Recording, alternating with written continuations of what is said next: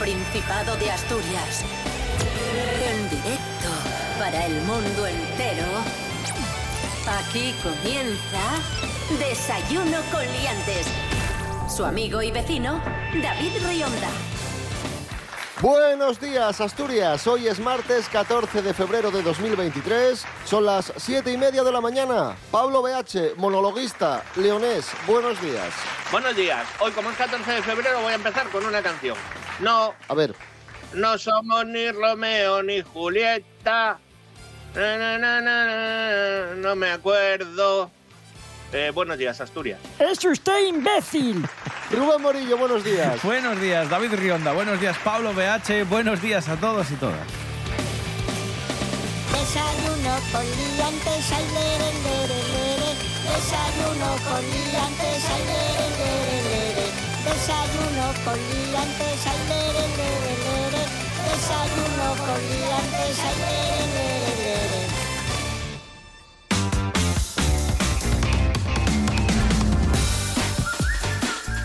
Pronóstico del tiempo para hoy en Asturias. Según la Agencia Estatal de Meteorología, hoy martes 14 de febrero tendremos cielos despejados. Va a reinar el astro rey en todo el Principado. Alguna nube, eso sí, en la zona de la cordillera. Nada por lo que preocuparse porque no va a llover. Y temperaturas muy agradables, mínimas de 5 o 6 grados, ojo, que son bastante altas.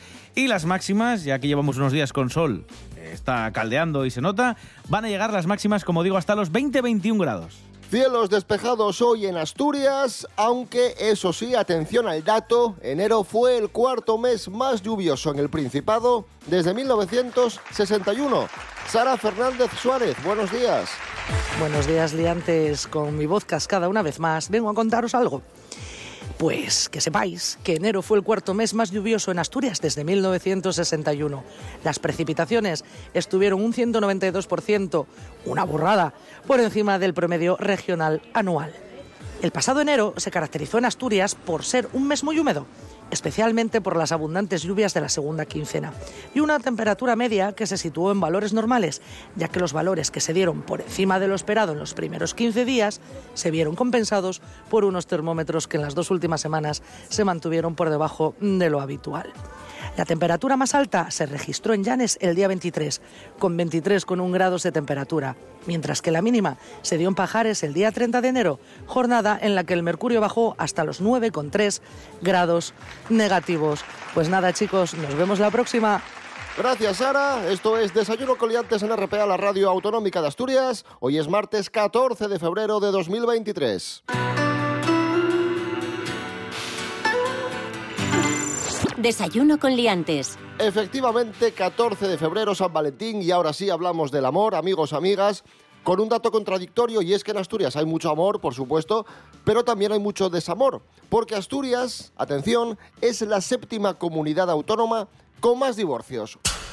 Unos 2.000 al año. Toma. Pablo BH, ¿cómo, ¿cómo valoras tú este dato? Pues lo valoró de manera negativa, porque algo, algo está fallando. O sea, eh, uy, no, eh, mal, me parece mal. eh, sí, me parece mal. Yo creo que el consejo que tenemos que dar desde aquí a la gente que, que se divorcia es, si no te quieres divorciar, pues no te cases. ¿Cuál es el día más feliz de tu vida? ¿Tu boda o cuando te divorcias? Porque estoy muy a gusto solo y que nadie me toque los cojones. Ahora cuando te divorcias dices, menos mal que me he librado del incordio este que tengo aquí yo en mi vida. A la que te aguante tu madre.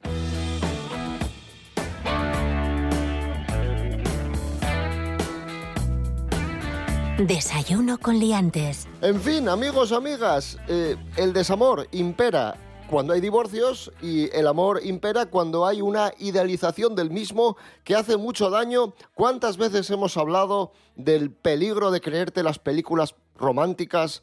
De, de creer en el amor romántico que no existe evidentemente y que no solo afecta a las relaciones de pareja por la expectativa que crean, sino que también, Rubén Morillo, Sí. puede afectar a la mente. Sí, bueno, de hecho dicen los expertos que, claro, eh, es que eh, todo esto de la idealización del amor y sobre todo de la pareja, más que, pues eso, de- del amor en sí, eh, pueden causar problemas de salud mental como depresión, ansiedad, trastornos alimenticios incluso. ¿Por qué? Porque a lo largo de nuestra vida, como bien dices, canciones, películas, todas las referencias publicitarias dicen que estar enamorado es el culmen de la felicidad y es lo mejor que te puede pasar. Y no siempre es así. Bueno, ¿cuál es la receta de, para combatir todo esto? Pues consumir menos horas, por ejemplo, en redes sociales, o creer y pensar que las películas son eso, películas es ficción. Los expertos advierten de estos peligros, de los mitos del amor que vemos en este tipo de lugares, películas, redes sociales, que favorecen además relaciones tóxicas, dependientes y traumáticas. Así que lo más importante y con lo que tenemos que quedarnos es que es súper primario, súper importante la educación integral en emociones, en afectividad y en sexualidad. Es ciertísimo. Y que no os hagan montéis películas, nunca mejor dicho. O sea, tú, la persona, dejar de idealizar a la gente. Yo os doy un consejo. Consejo gratuito que doy hoy en el Día del Amor. Si queréis saber si os gusta a alguien, imaginároslo cuando tiene una gripe de estas chungas, moqueando, con la nariz roja, que dices, ¡ay Dios mío! Pues así, ¿sabes? Y dices, coño, pues le sigo queriendo. Porque ahí ya te vas de lo físico.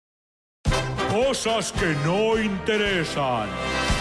¿Te puedes creer que el amor no es como en las pelis? Que tú igual piensas que vas a ir a picar a la puerta de atrás de la casa de la persona que te gusta y entonces vas con tu gorro de lana, tu chaqueta de borreguillo y te abre y te mira los ojos y piensa en todos los buenos momentos vividos en el mini golf y, y os reconciliáis, pero resulta que en el mundo real tú eres del entrego y a lo mejor el minigolf te da igual y eres más de bolos, estilo cuatreada, por ejemplo.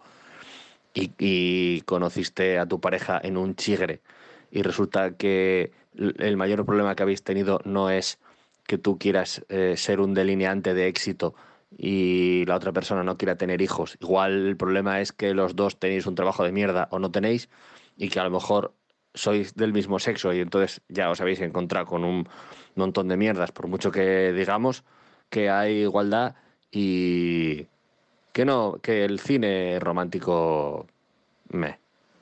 Cosas que no interesan. But if only you could see them, you would know from their faces there were kings and queens, followed by princes and princesses. Desayuno con liantes. Hablamos ahora de un desamor histórico, de actualidad y mediático. El de Gerard Piqué y Shakira, porque atención, tenemos datos interesantísimos de- del programa de radio Mitre Live. Nos han, nos han contado cosas que llaman mucho la atención y que vamos a desgranar en este momento junto a la cronista del corazón, Mary Coletas. Buenos días, Mary. Hola, buenos días. ¿Qué tal? Un ¿Cómo momento. están? ¿Qué pasa? Cuidadín. David, Sí, sí, a la de tres, No. que está Mericoleta. ¿Vale? vale, venga. Venga, una, dos y tres. Noticias, de Noticias famosos. de famosos. Noticias de famosos. Noticias de famosos. Famosos. ¡Arriba! ¡Bien! Hala, ya está.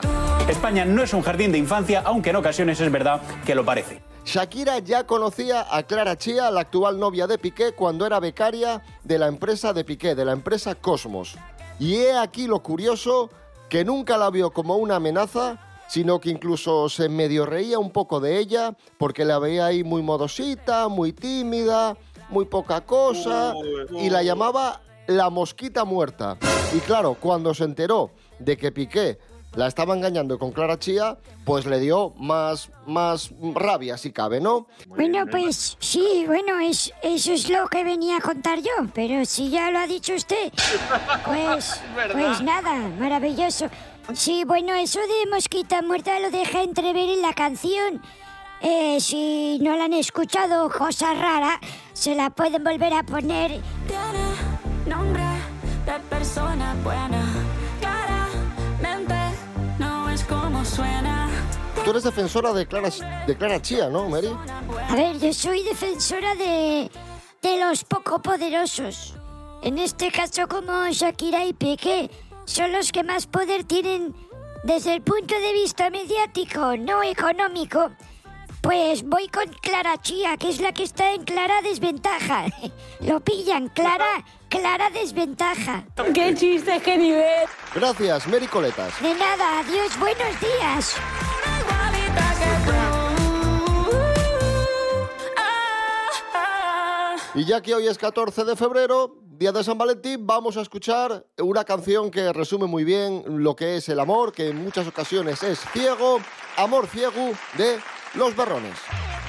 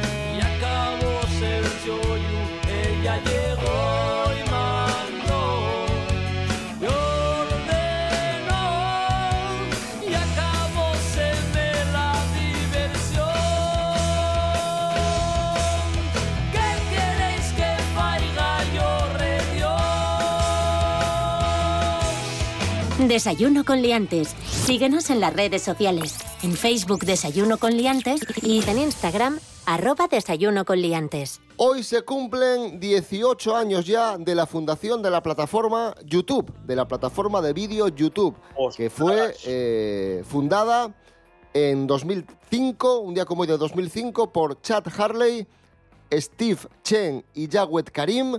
Eran trabajadores de PayPal y consiguieron el dominio del sitio www.youtube.com este, este día. No obstante, no fue posible subir vídeos hasta dos meses más tarde. En 2006, YouTube había alcanzado un gran éxito con un aumento de casi el 400% de usuarios, aproximadamente 20 millones de usuarios, y, y se había convertido en la empresa responsable del 65% de los contenidos de Internet. Así que Google, viendo este éxito, adquirió YouTube en octubre de 2006 por 1.650 millones de dólares. ¡Voilà! ¿Y cuál fue el primer vídeo que se subió a YouTube? El del gorila, ¿no? All right, so here we are front of the uh, elephants. And cool thing about these guys is that, is that they have Mira, por cierto, ahora que lo mencionáis, el primer vídeo, el de Me at the Zoo, que así se llamaba, ¿no? Yo en el zoo, es el tercer vídeo más visto, no musical, de toda la plataforma de YouTube a día de hoy, ¿vale? Tiene unos 12 millones de me gusta, pero es el más reproducido. La cantidad de reproducciones va variando de día a día, pero es el más, es el más reproducido de todos.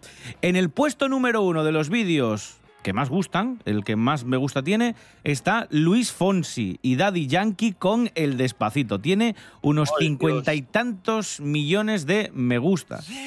Despacito, quiero respirar tu cuello despacito. Deja que te diga cosas al oído para que te acuerdes si no estás conmigo. Y dejamos el mundo del vídeo, el mundo de YouTube, para hablar de cine y del éxito de una película rodada en Asturias que se ha convertido en la más vista de Netflix España y la cuarta a nivel global. Se trata de Infiesto. María Álvarez, buenos días. Pues efectivamente, chicos, podemos afirmar con solemne rotundidad que el guionista y director ahora es un hombre feliz. Sí, sí, porque su película Infiesto, rodada aquí en la tierrina, en Asturias, reina en Netflix. La dábamos por muerta. Bueno, menos su madre. Ella era la única que mantenía la esperanza. Cuando la vea le va a dar algo. Es su hija y está viva. Lo demás. Es el título más popular en España de la plataforma y en otros países también está muy bien posicionada, ¿eh? El director está casado con una mierense, es veraneante habitual en Tapia y contaba a la Nueva España que estaban en el cuarto lugar a nivel mundial, que ocupaban el top 3 en países como Francia, Italia, Argentina, Alemania, Portugal, Brasil y bueno, pues que le parecía alucinante, no es para menos, ¿eh? Aunque la historia transcurre casi en su totalidad en la cuenca minera, el título provisional de Infiesto se mantuvo porque, por lo visto, según él, a Netflix le encantaba el título. Y a mí también, ¿eh? Eh, lo mismo le ha pasado al director. Es alucinante el éxito de la cinta que parte de una premisa policíaca convencional, de una pareja de policías que investiga unas misteriosas desapariciones y la sitúa en un entorno fuera de lo común, como es nuestra cuenca minera asturiana durante el inicio del estado de alarma, que si recordáis, pues eso, que confinó a la población en sus casas y que trágicamente llevó el dolor y la muerte a hogares y residencias. Pero vamos a quedarnos con eso, con que el cineasta nos confesaba que estaba súper feliz y claro, no es para menos al ver que la película está funcionando tan bien. Quedaos con eso, futuros eh, cineastas y actuales cineastas que nos estáis oyendo, que Asturias da suerte, que sí, que sí, que lo afirman muchos otros directores que ya han probado a rodar aquí en la tierrina. Venga, un beso, chao. Gracias, María Álvarez. Esto es Desayuno Coliantes en RPA. Hoy es martes 14 de febrero de 2023. Seguimos hablando de cine. Este fin de semana se entregaron los premios Goya, unos premios Goya, los premios del cine español, marcados por la pérdida de Carlos Saura, que iba a recibir el Goya de honor el sábado y el pobre se murió el viernes a los 91 años de edad. Este célebre director de cine y hubo un momento muy emotivo que fue el de su viuda recogiendo el galardón y leyendo el agradecimiento escrito por el propio Carlos Saura. Estaré feliz si el cine que he hecho ha sumado algo de inspiración a la brillante generación de directoras y directores de hoy. Me veo a mí mismo reflejado como una estrella errante en la inmensidad del cosmos. Siempre dije que la imaginación es más rápida que la velocidad de la luz. Muchas gracias por este premio y mucha pena de no poder estar ahí saboreándolo con todos vosotros y vosotras. Carlos Saura, muchas gracias. Bueno, a ver, lo más importante de toda la gala fue, a pesar de que fue una gala bastante estándar, es verdad que otros años intentan tirar de humoristas, vamos a dejarlo ahí, no, no demasiado aburrida, y la gran triunfadora fue Asbestas, ¿vale? El thriller de Rodrigo Sorogoyen, que se ha llevado nueve premios, eh, mejor película, mejor dirección, mejor sonido, mejor montaje, mejor guion original, mejor música original, mejor dirección de fotografía y la segunda ganadora de la noche eh, fue Modelo 77, que se ha quedado prácticamente con todos los premios de carácter técnico. Se ha quedado con mejor producción, mejor vestuario, mejor, eh, mejores efectos especiales, mejor maquillaje, mejor peluquería y mejor dirección de arte. Es verdad que aquí la caracterización, sobre todo de, de Javi, ha estado estupenda. Bueno, eh, eh, otras ganadoras han sido Cinco Lobitos y aquí la gran perdedora ha sido Alcarrás, que a pesar de ser una película a la que el público respaldó muchísimo, sobre todo en salas de cine, eh, no se llevó nada, y eso que tenía 11 nominaciones. De hecho, Rodrigo Sorogoyen, cuando recibió el premio a Mejor Película, lo mencionó. Dijo, es una pena y, y quiero mandar desde aquí toda la fuerza para Alcarrás. Dice que han tenido mm, pues, muchísimas nominaciones y no se han llevado ningún premio. Así que nada, la noche, bueno, pues también estuvo, estuvo, pues eso, no exenta de críticas al gobierno, muy pocas en esta ocasión, y otra noche más de, de los Goya. Ya lo que hay. Ponemos música asturiana a este martes 14 de febrero de 2023. Eva Evia, no me hables. que lo sufrí, yo te creí. Me despertaba todos los días pensando en ti. Llegó el día que no sufrí, porque me di cuenta que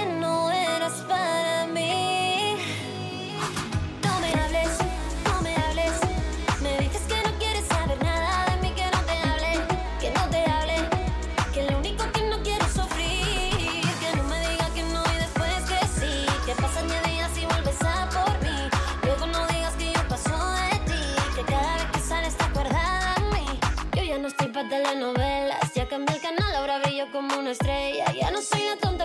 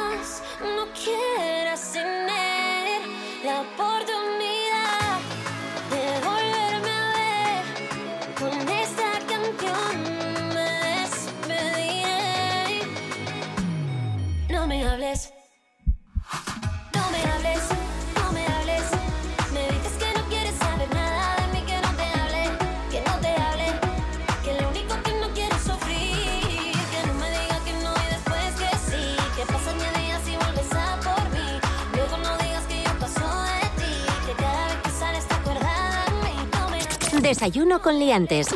Con David Rionda y Rubén Morillo. Madre mía, vaya comedia con los trenes en Asturias. Que venimos hablando mucho estos días de, de, lo de, de lo de los túneles y lo de Adif. Tenemos nueva noticia. Retrasos en las obras de Adif en Asturias. El robo de material ralentiza Gijón Laviana. Lorena Rendueles, buenos días. Madre mía. Buenos días, liantes. Adif no levanta cabeza.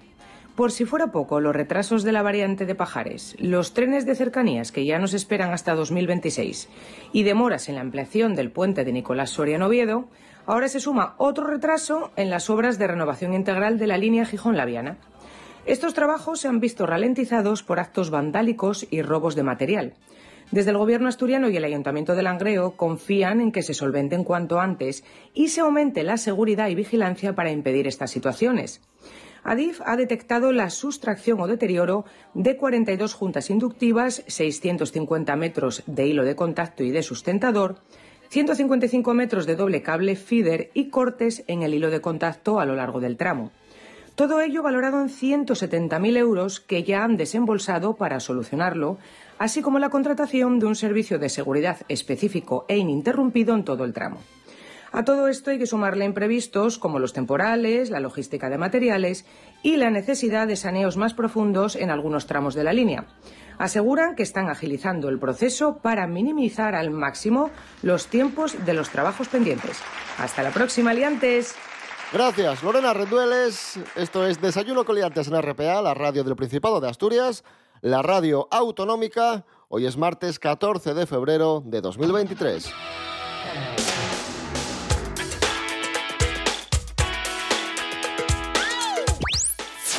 Desayuno con liantes. La cáscara de las castañas podría ser reutilizada como aislante para viviendas. Es uno de los posibles usos fruto de una investigación que están desarrollando Marlene López y Manuel Persa en su laboratorio de Ladines, en Sobrescobio.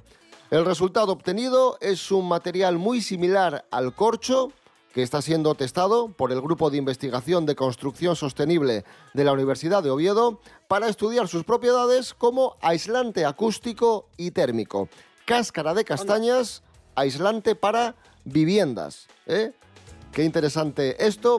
Vamos a escuchar a, a Manuel Persa y Marlene López, los investigadores que están desarrollando este posible aislante. El proceso que seguimos siempre es secarlo bien, lo secamos en el horno, en la cocina de leña que nosotros tenemos, y, y luego lo trituramos. Claro, al triturarlo vimos que, que extraíamos una parte algodonosa que nos pareció muy interesante. Estudiamos cuáles son esos procesos por los que la naturaleza no contamina, no usa grandes cantidades de energía, que se asimilen a esta manera que tiene la naturaleza de fabricar sus supermateriales y sus superestructuras. Pues mira tú qué interesante, pote de castañes o amaguestu y después no tires la cáscara que le sirve a, a y Manuel para desarrollar este, este aislante. Y qué interesante que estemos tirando de materiales sostenibles para cuidar el medio ambiente y para abaratar los costes de las obras. Sí, podríamos hablar del ciclo de la castaña, igual que nos enseñaban el ciclo del agua en el colegio, ¿no? Que llovía, se evaporaba y todo esto, pues ahora el ciclo de la castaña, ¿no? Que se, se come, eh, se deshace de la cáscara y por lo menos, mira, la reutilizamos para poder construir sosteniblemente. Así que estupendo. No mucho, no, sobre todo muchísimo, grandísimamente mucho.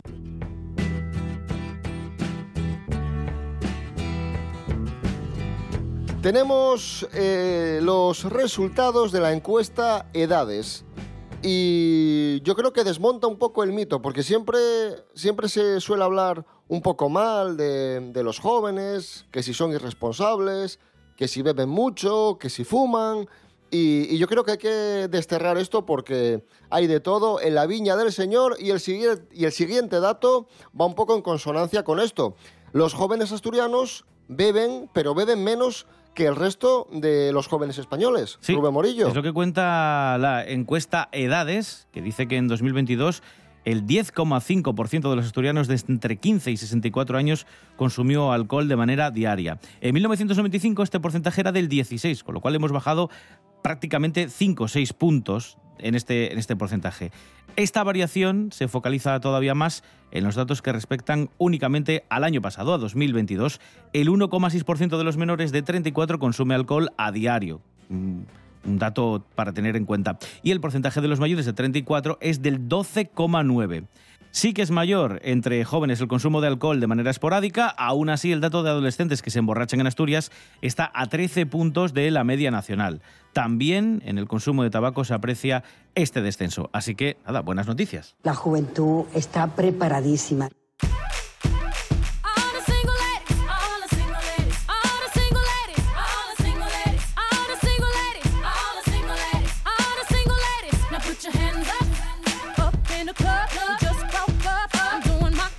Beyoncé bate récords al convertirse en la artista con más Grammy de la historia. Fue la triunfadora de la última edición de los premios Grammy, que se celebraron hace pocos días. La artista con más gramófonos, 32, después de lograr cuatro más este año. Ahí la tienes. Beyoncé batiendo récords. Nos vamos a ir escuchando a Beyoncé y el tema Crazy in Love.